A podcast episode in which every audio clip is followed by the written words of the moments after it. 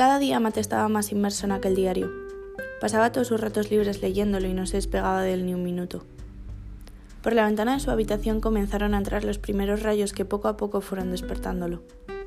Como cada mañana, Mate se disponía a desayunar y salir corriendo de casa para coger el autobús que lo llevaría al colegio. Una vez en el autobús se sentó en un asiento vacío, apartado de todo el jaleo del resto de frutas y comenzó a leer. Hoy martes me ha costado mucho levantarme. Mamá ha venido a despertarme tres veces ya, pero aún seguía teniendo sueño. Cero ganas de ir a la escuela. A saber qué día me espera hoy. Escuché a mamá gritarme desde la cocina que me diera prisa o no llegaría a tiempo. Así que decidí ponerme en pie y vestirme. Me subí al autobús y pasé hacia la parte de atrás para sentarme allí. A medida que andaba notaba como todos me miraban y cuchicheaban. Agaché la cabeza hasta que encontré un sitio y me senté a escribir. Llegamos a la puerta del colegio y todos bajamos del autobús. Yo me quedé de las últimas para esperar a que todo el mundo bajase, pero al salir por la puerta acabé en el suelo.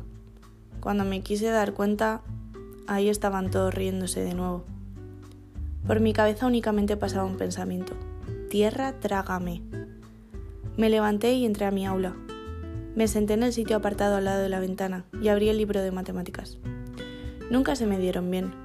Menos mal que en casa papá me ayudaba y conseguía comprenderlo poco a poco. Ese día me tocó salir a la pizarra a resolver un ejercicio. Las manos me comenzaron a sudar y empecé a ponerme nerviosa. Mi cabeza únicamente podía centrarse en los ruidos que venían del fondo del aula, las risas de mis compañeros. El autobús paró y Mate cerró su libro. Lo guardó en la mochila y junto a sus compañeros salió del autobús y fue hacia clase. Cuando entró al colegio había a Tomás solo de nuevo y en el fondo del pasillo leyendo. De repente se quedó parado en mitad del pasillo con la mirada perdida.